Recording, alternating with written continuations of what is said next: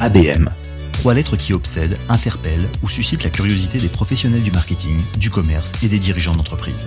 Derrière ces trois lettres se cache non seulement une révolution marketing, mais surtout une véritable prise de conscience. La nécessité de proposer une expérience prospect unique. Alors l'ABM oui, mais pourquoi? Avec qui? Comment faire et avec quels outils? C'est pour répondre à toutes ces questions, et bien d'autres, que l'agence Winband vous propose ABM Experience, le premier podcast francophone autour de l'account-based marketing. Inspirez-vous des retours d'expérience d'invités experts, découvrez des cas d'usage et des exemples concrets de campagne pour vous aider à réenchanter vos relations prospects et clients. Bonjour à tous et bienvenue dans ce troisième numéro d'ABM Experience, le premier podcast francophone qui parle de l'account-based marketing proposé par l'agence Winbound. Au programme aujourd'hui, nous allons parler de deux frères ennemis, du moins en apparence. À ma droite, l'inbound marketing. À ma gauche, l'account-based marketing. Le combat sera sans merci, car ce sont deux stratégies marketing que tout oppose. Du moins, c'est ce qu'on veut bien nous faire croire, car en fait, la réalité est beaucoup plus subtile que ça. Nous aurons également le plaisir de recevoir deux invités pour cet épisode, Juliette Hervé, Marketing Manager France chez Spendesk, et Alexandre Bartel, qui est directeur marketing chez Agorize, pour un échange autour de l'inbound marketing et de l'ABM personnellement, je fais pas de distinction euh, entre les deux. D'abord parce qu'il y a une logique de de même sillon ou de même de même prolongement entre inbound et ABM. Moi, effectivement, il faut euh, avant tout veiller à la congruence entre marketing et commerce, faire preuve d'empathie, alors soit aussi bien euh, intra que qu'au sein du marché, c'est-à-dire vis-à-vis des vis-à-vis des clients, euh, être un peu curieux, data driven, et puis je pense qu'il faut être un peu audacieux quand même. Si je dois en ajouter un pour euh, pour démarquer, faut de l'audace. Évidemment, elle va toujours être challengée par par les chiffres, pas avoir peur d'aller aussi chercher des, des solutions nouvelles, innovantes pour bah, sortir un petit peu des, des, des process marketing habituels. Oui, alors côté inbound, donc on est vraiment on essaye d'attirer un maximum de personnes par awareness. Ensuite, ces personnes, on essaye de leur faire comprendre ce qu'on fait pour qu'ensuite ils aillent jusqu'à demander une démonstration de l'outil si c'est un outil ou en tout cas euh, contacter notre équipe euh, commerciale. Donc c'est vraiment dans ce sens-là, c'est un maximum de personnes, puis un peu moins, puis encore un peu moins, pour envoyer ensuite les leads les plus euh, qualifiés possibles à l'équipe commerciale. Enfin, nous terminerons cet épisode par les dernières actualités, nouveautés et bonnes pratiques à connaître autour de l'ABM. ABM Experience épisode 3, c'est parti.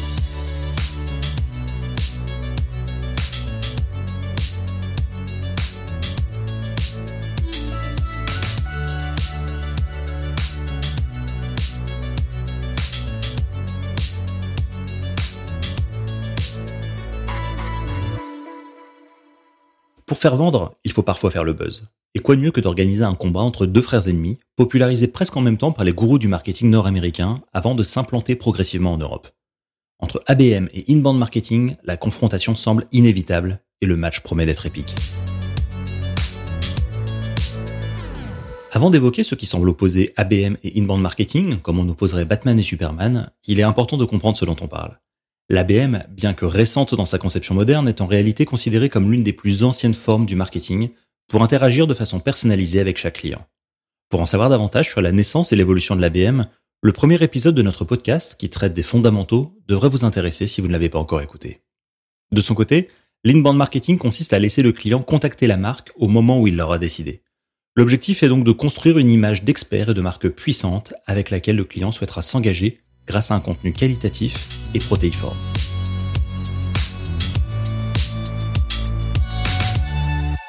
Entre ABM et inbound marketing, les différences sont nombreuses. L'inbound marketing a pour but de capter un maximum de visiteurs afin de les convertir en prospects, puis en clients, en suivant un tunnel de conversion spécifique. À l'inverse, l'ABM se concentre sur un petit nombre de comptes clés à forte valeur ajoutée. Deuxième différence, l'inbound marketing vise un marché large et diversifié, qui fonctionne aussi bien en B2B qu'en B2C. Il fonctionne dans tous les secteurs d'activité et est relativement facile à mettre en place. L'ABM est quant à lui uniquement dédié au B2B et se concentre sur les plus grands potentiels. On recherche ici peu de clients car le retour sur investissement est conséquent. Ce qui compte, ce sont les gros contrats d'affaires. Troisième différence, l'organisation pratique de ces stratégies. En effet, on a tendance à dire que l'inbound marketing est généralement le privilège du marketing, alors que l'ABM impose davantage de transversalité et de collaboration entre les fonctions marketing et vente. Enfin, quatrième différence majeure, le principe de fonctionnement. L'ABM et l'inbound marketing fonctionnent sur des principes de pyramide opposés en trois étapes. La pyramide de l'inbound marketing commence par une intense production de contenu. La base est très importante, il faut faire parler de soi, faire de la publicité ciblée et attirer des visiteurs. Ensuite, on passe à l'épisode du lead nurturing, du scoring et du marketing automation pour nourrir et convertir des prospects. Enfin, la dernière étape constitue le segment le plus étroit, tout en haut de la pyramide, avec la conversion des prospects en clients et le travail de fidélisation. À l'inverse, la pyramide de l'ABM commence par le haut, de manière très étroite, pour identifier un nombre restreint de clients idéaux selon les objectifs commerciaux et les cibles et personas. Ensuite, on peut créer et personnaliser un contenu spécifiquement pour ces clients. Enfin, on aligne marketing et vente pour construire une relation de confiance sur le long terme. C'est la base la plus importante de la pyramide. Aussi diamétralement opposées qu'elles puissent être, ces deux stratégies ne s'excluent pas mutuellement. En fait, la plupart des campagnes marketing pertinentes utilisent conjointement l'ABM et l'inbound marketing. Ces deux stratégies nécessitent une compréhension approfondie de votre acheteur cible pour déterminer le type de contenu à créer et la manière dont vous choisissez de le diffuser. Vous pouvez par exemple réutiliser le contenu créé pour l'inbound et le recycler afin de l'adapter pour une meilleure cible en ABM. En personnalisant ce contenu de base, vous produisez rapidement du contenu à grande échelle qui aura déjà prouvé sa valeur. Le point le plus important ici à retenir, c'est qu'il est vraiment utile de considérer l'ABM et l'inbound comme une approche mixte. En ne mettant en œuvre qu'une stratégie ABM, par exemple, vous réduisez votre public cible et risquez de passer à côté de prospects intéressants pour votre entreprise. De même, si vous vous contentez d'une stratégie d'inbound marketing, vous ne serez pas en mesure d'attirer des comptes clés car vous n'aurez aucun moyen d'entrer en contact avec eux à un niveau personnel. Au final, ces deux stratégies vous permettent de générer davantage de chiffres d'affaires, de structurer votre marketing et de faire monter vos équipes en compétences. Ce n'est donc pas un match nul, mais bien les deux facettes d'une même pièce qui travaillent en symbiose. Et pour nous en parler dans le détail, il est temps à présent de passer à la seconde partie de notre émission avec l'interview de nos invités.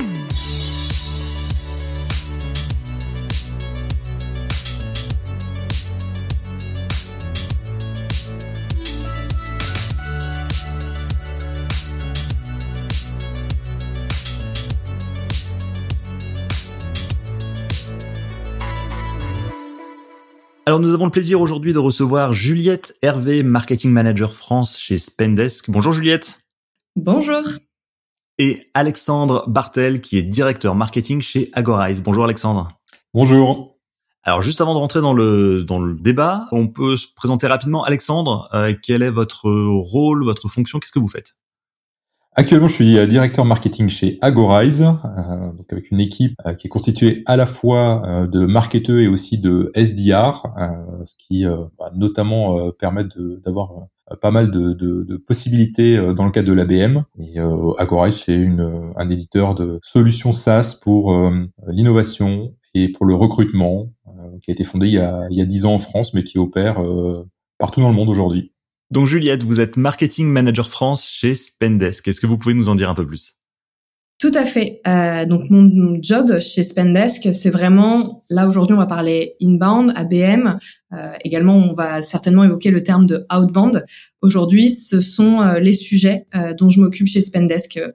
Planifier cette stratégie d'acquisition de nouveaux prospects et de nouveaux clients pour Spendesk.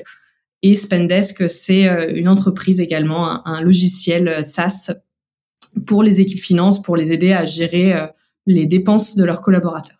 Et donc moi particulièrement, je m'occupe du marché français et on est euh, en Europe, au UK et aux États-Unis.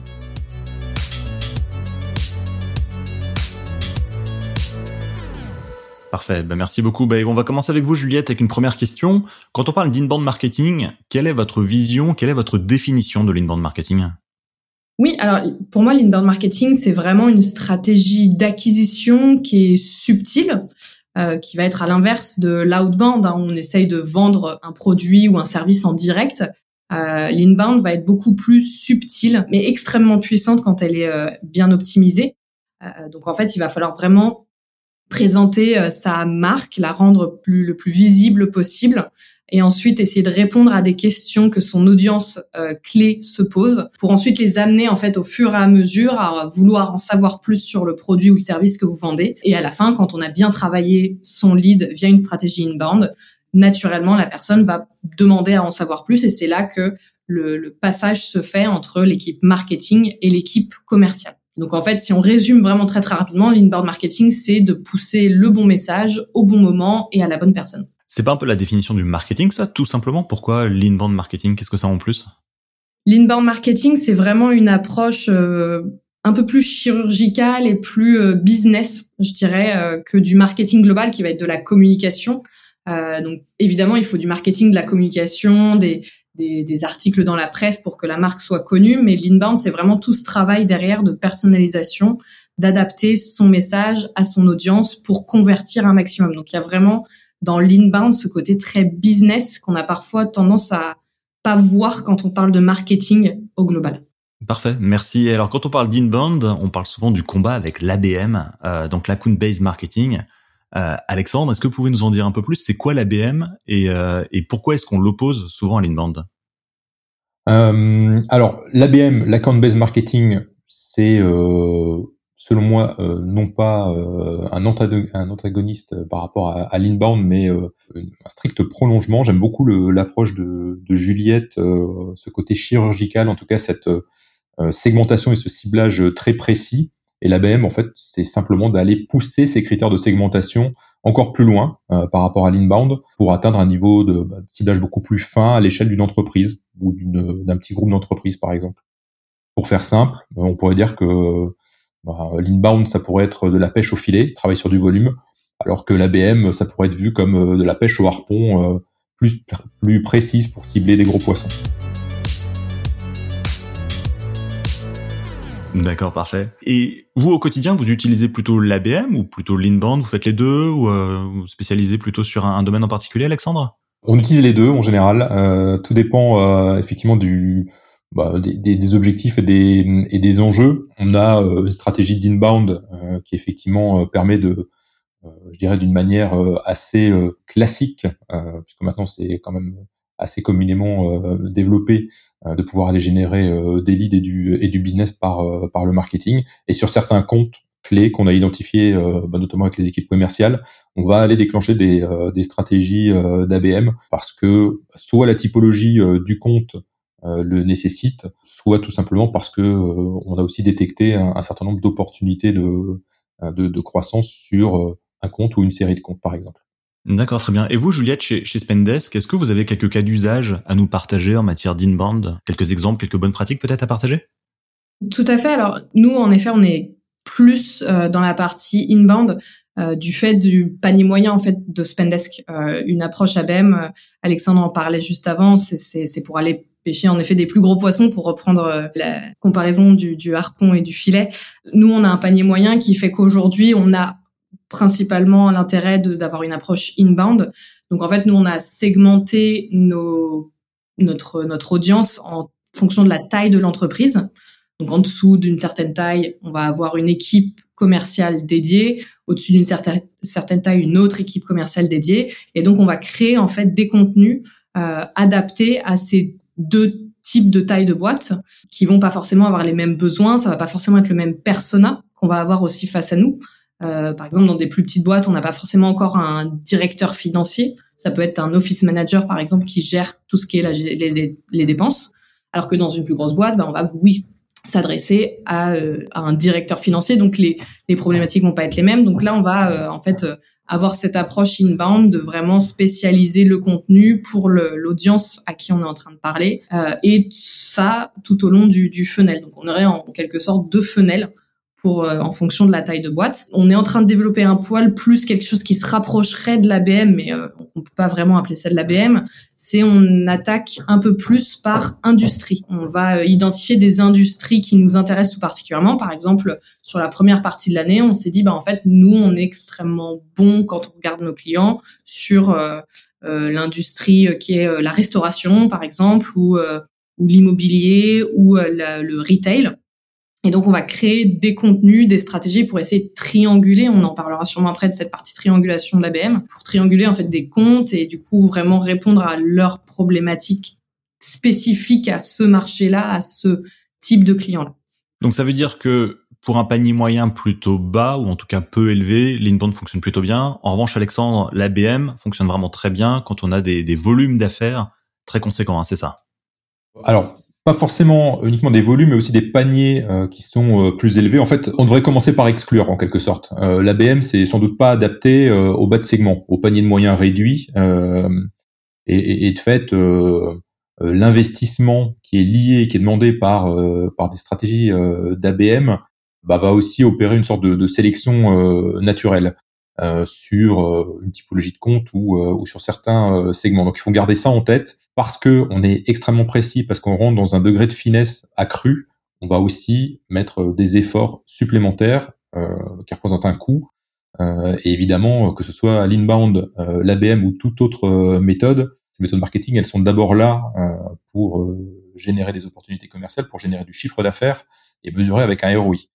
Donc on reste vigilant effectivement vis-à-vis de ce, ce ROI. C'est en ça qu'il faudra déclencher ou non des, des stratégies d'ABM en plus de l'inbound.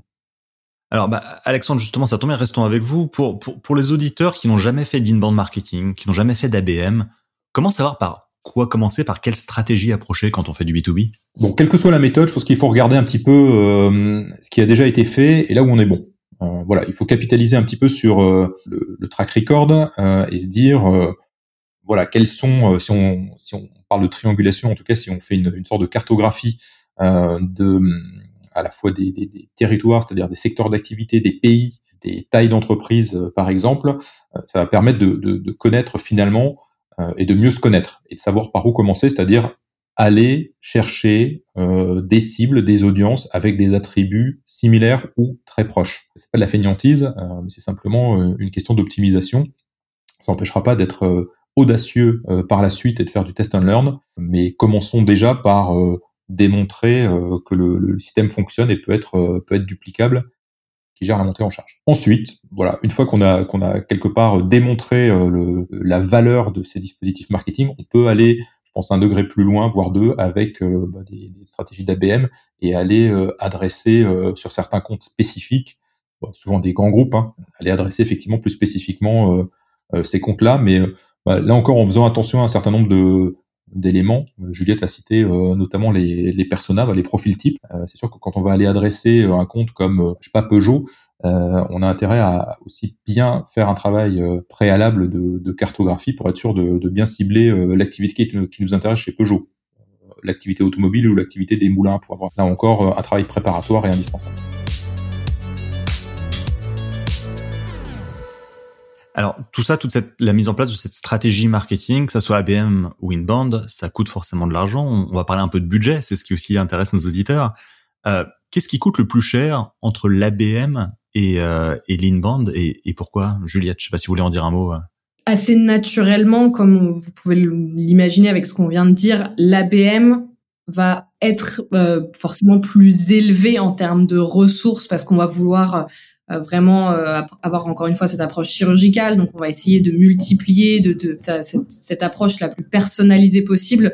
Donc, en fait, c'est cher dans le sens où on va créer une ressource qui va avoir une une vie très courte. Si on reprend Peugeot, euh, en dehors de Peugeot, la vous allez peut-être faire une brochure genre pourquoi Peugeot a besoin de, de votre outil. C'est une ressource où il faut mettre des ressources humaines, il faut mettre un petit peu d'argent, etc. Donc forcément, ça coûte ça coûte plus cher. À côté de ça, l'inbound, on sait que euh, plus on va mettre d'argent dans nos pubs, par exemple, plus on va avoir de résultats aussi. Donc c'est c'est un petit peu euh, faut faut faire cet équilibre entre le, le, le je dirais que le ROI de l'ABM peut être plus facile parce que c'est un compte et on sait que c'est oui ou c'est non. L'inbound, on va mettre de l'argent, on, on, a beaucoup de test and learn comme on l'a dit. Donc euh, le, le, budget, euh, une fois qu'on a bien trouvé sa formule magique qui fonctionne bien, là on peut mettre tout son budget et, euh, et obtenir énormément de leads. Alors, qui dit budget dit forcément indicateur de, de performance, les, les, fameux KPI. Côté ABM, comment est-ce qu'on fait, Alexandre, pour pour trouver les bons KPI puis s'assurer que l'argent qui a été investi, l'énergie qui a été investie dans une campagne, vraiment fonctionne pour avoir un bon retour sur investissement? Bon, D'abord euh, et avant tout, on va regarder le ROI. Hein. Euh, on, va pas se leurrer. Euh, on, reste assez fortement guidé par le ROI et puis le, volume d'opportunités d'affaires ou, ou la valeur en opportunités d'affaires que, que ça génère. Mais effectivement, il y a des indicateurs tout au long du, parcours qu'on peut regarder. Hein. les taux de couverture et de complétude du compte, par exemple, ça peut être un, bon point de départ. Que sait-on? Que reste-t-il à explorer au sein d'un compte? Quand je dis ça, je parle d'individus en particulier. Hein les individus qui vont faire partie du groupe d'achat qu'on cherche à adresser, qu'on cherche à influencer, à stimuler avec euh, bah, ces différents contenus ou, initiatives marketing. On peut aussi considérer l'engagement des cibles principales, justement au sein de ce groupe d'achat, être composé, bah, je sais pas, de quelqu'un des métiers, disons une cible principale qui pourrait être, je sais pas moi, un directeur marketing par exemple. il est parfois accompagné d'un directeur de l'IT, d'une personne des achats, du procurement, voire parfois des ressources humaines. Bref, comment les différents euh, les différentes attentes, les différents enjeux de ces euh, individus différents euh, peuvent être conciliés et résolus préalablement par les actions marketing et comment justement on peut on peut suivre cet engagement là. Pour la mesure de l'engagement, elle est assez assez simple et ça permet aussi d'avoir une boucle de feedback assez rapide sur la, qualité des livrables marketing. C'est pas perdu c'est pas perdu non plus plus globalement. Après, les métriques, euh, c'est de les partager euh, entre marketing, commerce, voire euh, avec le, le, customer success également, qui peut être aussi une bonne, une bonne source de, de, de feedback. Et on, on, en revient à un modèle de, de vase communicant, comme on le connaît déjà, entre MQL, SQL, etc. Et Juliette, du côté de l'inbound, comment ça se passe? Comment on mesure vraiment le, le succès d'une campagne? Oui, bah ça va être ça va être la même chose. On va regarder, on va s'aligner déjà bien en amont, en effet, avec euh, l'équipe commerciale. Euh, entre marketing et commercial, on parle euh, de marketing. Euh, donc vraiment s'aligner sur quels sont nos objectifs.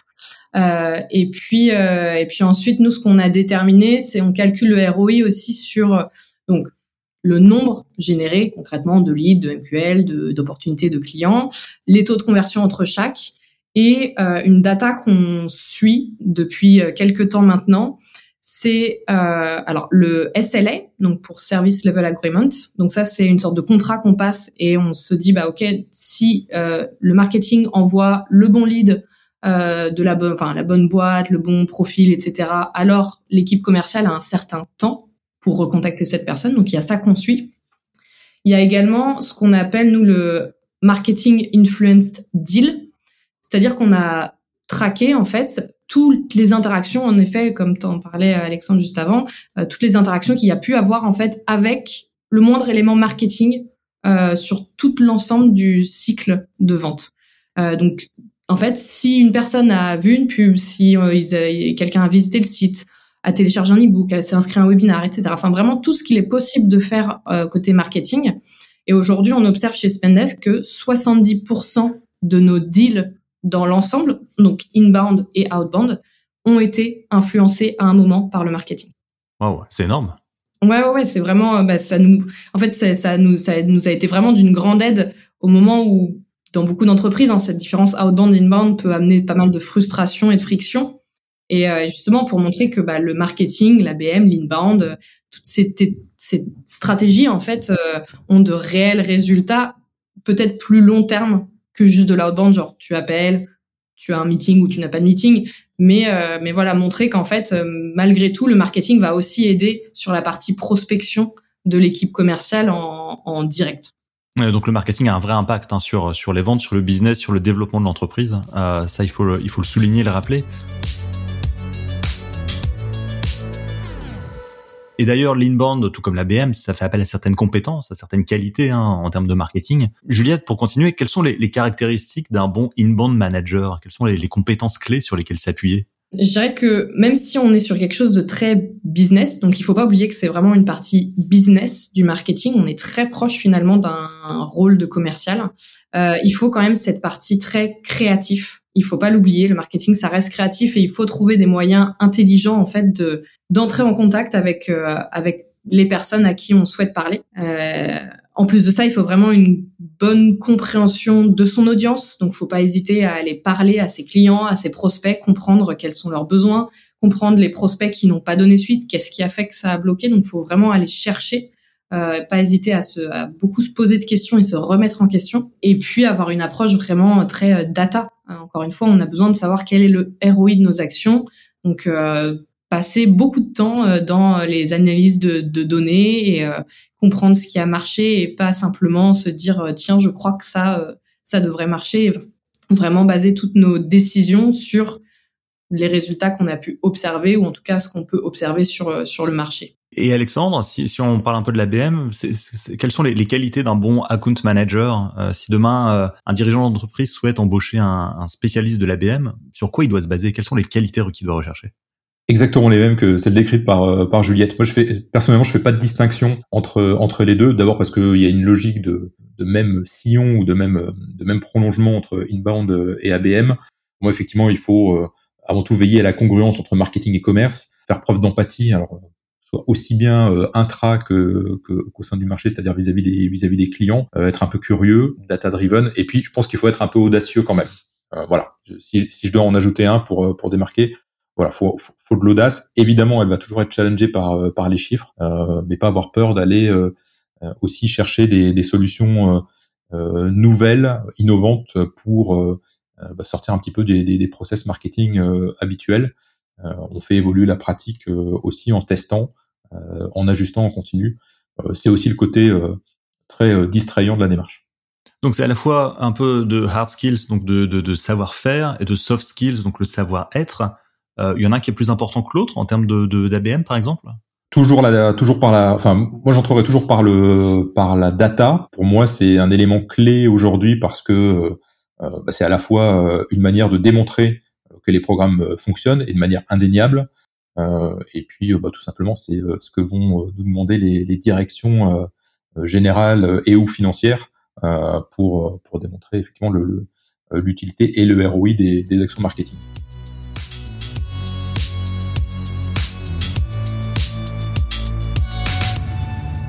Juliette, quand on parle de comparer inbound et ABM, on prend toujours cette image de pyramide inversée euh, où, euh, où l'inbound commence très largement pour affiner et puis euh, l'ABM fait un peu l'inverse.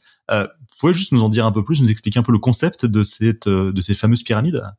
Oui, alors côté euh, côté inbound, donc on est vraiment, on essaye d'attirer un maximum de personnes. On parle de awareness. Ensuite, ces personnes, on essaye de leur faire comprendre ce qu'on fait pour qu'ensuite ils aillent jusqu'à bah, demander une démonstration de l'outil si c'est un outil ou en tout cas contacter notre équipe commerciale. Donc c'est vraiment dans ce sens-là, c'est un maximum de personnes, puis un peu moins, puis encore un peu moins, pour être ensuite, pour envoyer ensuite la, les leads les plus euh, qualifiés euh, possibles à l'équipe commerciale. Alors qu'en effet, la BM, c'est on va essayer de toucher une personne qui va devenir un peu notre champion euh, dans l'entreprise. Euh, et ensuite va en parler. Ensuite, on va avoir cette approche où on va essayer de, de rentrer euh, dans, l'entreprise par, par cette première porte pour toucher ensuite un maximum de, de personnes.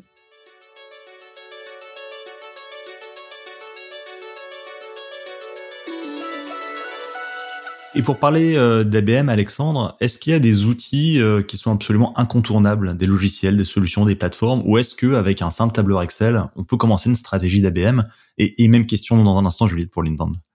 Euh, alors, Excel c'est chouette, mais c'est malheureusement un petit peu fragmenté. Ça peut se retrouver sur, pas mal de, de, de drive. moi, je favorise quand même l'utilisation d'un CRM pour bah, veiller tout simplement à, à, centraliser les informations. Donc que ce soit pour Inbound ou, ABM, euh, la plateforme marketing qui est généralement couplée au CRM et euh, fait partie euh, un petit peu du, du, du, kit indispensable. En termes d'outils, on peut on peut imaginer des, des, tableaux de bord bien particuliers pour justement suivre ces indicateurs dont on parlait tout à l'heure, qui sont qui sont dédiés à l'ABM. À mon sens, c'est plutôt un, sujet de monitoring que d'outils à proprement parler. Mais il est vrai dans une notion d'amélioration, aujourd'hui, il y a ce feedback qui a collecté. C'est pas nouveau. Hein. Euh, il y a 5-10 ans, on faisait beaucoup de focus group avec les clients. Bon, bah depuis, euh, avec de la digitalisation, du, du travail à distance, euh, une pandémie, on a un petit peu plus de mal. Et il y a des solutions de speech analytics, par exemple, qui aident énormément à collecter le feedback, à le, à le classer, à le rationaliser et à en tirer la substantifique moelle très très simplement cas beaucoup plus simplement euh, qu'auparavant. Hein. Je pense à des solutions comme euh, comme Mojo ou Cognid euh, par exemple, qui aident énormément à la fois le commerce et le marketing pour être pour parler à l'unisson et s'améliorer en continu. Et Juliette, quels sont les, les, les, les, trois outils indispensables, par exemple, pour l'inbound, ou en tout cas le, kit indispensable de l'inbound manager? Oui, bah ça, ça va être la même chose. Hein. Ça va être un CRM, donc que ce soit euh, nous par exemple c'est HubSpot côté marketing, puis ensuite euh, Salesforce côté euh, équipe commerciale. ça va être Looker de notre côté pour la data visualisation, le suivi des, des données. Et un troisième, euh, je dirais tout simplement euh, Google euh, et faire ses recherches. En fait, tout simplement taper taper ce que notre audience pourrait taper dans Google et voir quels sont les résultats. Et alors il y a aussi des outils SEO. S'il faut en, citer, il y a Href, il y a SEMrush qui permettent de faire cette analyse très poussée de, de ce que nos concurrents font, de ce que de, de ouais autour d'un mot clé ou autour d'un site web déjà existant. Ça c'est aussi un outil extrêmement important pour comprendre notre audience et du coup répondre de la meilleure des manières à aux questions qui peuvent se poser.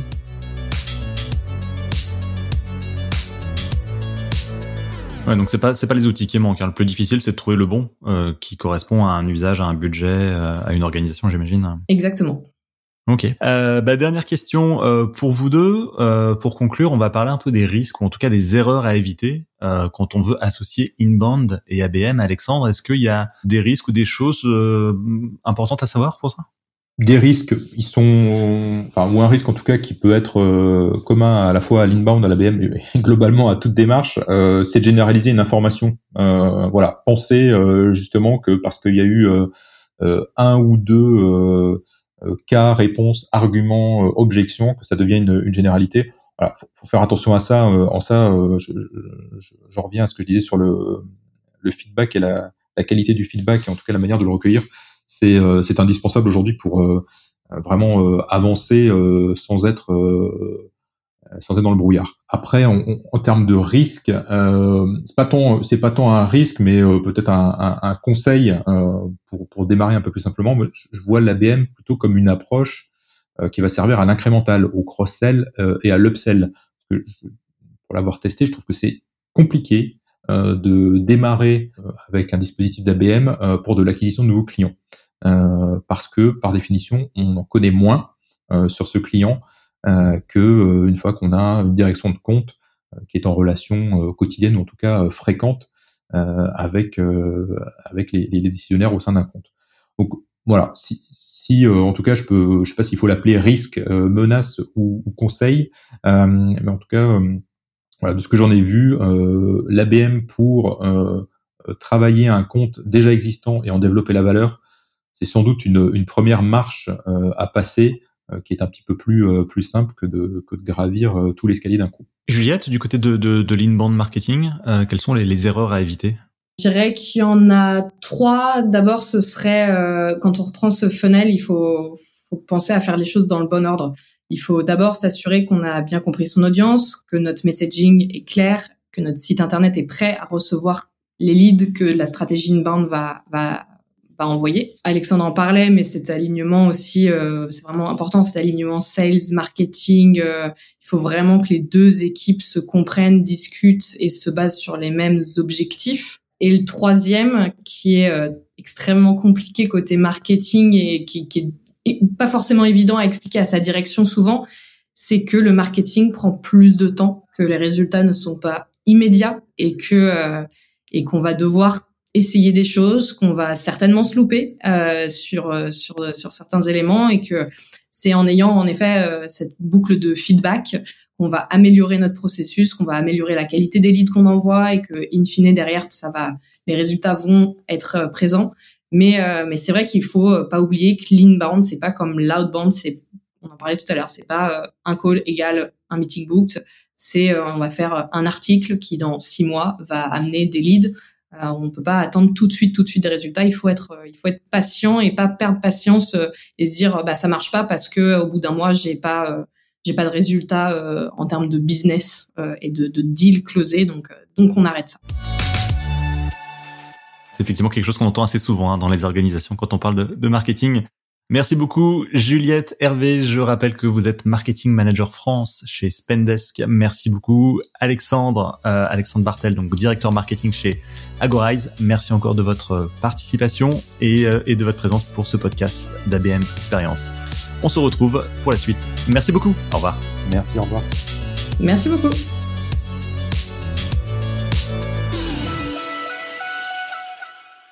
Dans un monde qui évolue vite, il est important de se tenir informé des nouveautés, des tendances et des bonnes pratiques autour de l'ABM. Notre comité éditorial passe en revue tout ce qui sort sur le sujet de l'ABM, en français et en anglais, afin de sélectionner pour vous les meilleures informations qui sont susceptibles de vous intéresser. Voici donc le moment de notre revue de presse.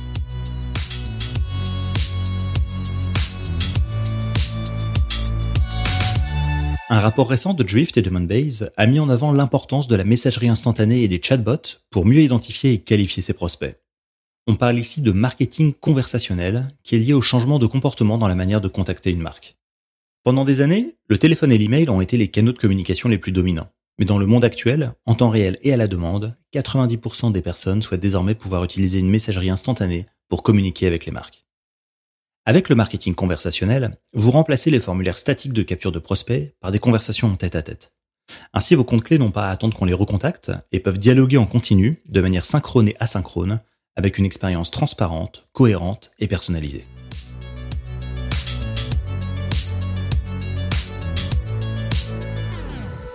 Le rapport 2022 de Demand Generation Benchmark Survey met en avant plusieurs indicateurs intéressants pour les directions marketing.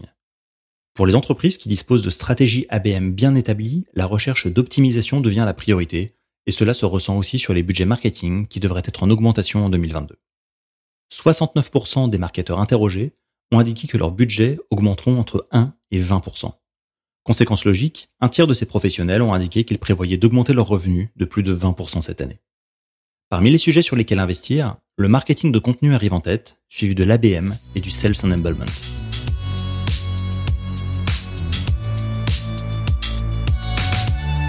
Avant de nous quitter, voici les trois choses à retenir au sujet du match inbound marketing versus ABM. Numéro 1. En B2B, l'inbound marketing fonctionne très bien. Dans le B2B avec une stratégie centrée sur des grands comptes et des contrats importants, l'ABM peut aussi s'appuyer sur l'inbound marketing pour accélérer sa mise en place. Numéro 2. Les fondamentaux des deux stratégies restent les mêmes. Du contenu de qualité, l'importance de l'expérience client, la volonté de proposer la meilleure offre et de faire passer le bon message au bon moment. Numéro 3 l'ABM et l'inbound marketing constituent deux approches différentes mais complémentaires qui peuvent s'enrichir l'une de l'autre. En maîtriser tous les aspects, les outils et les méthodes est donc essentiel pour optimiser votre stratégie marketing.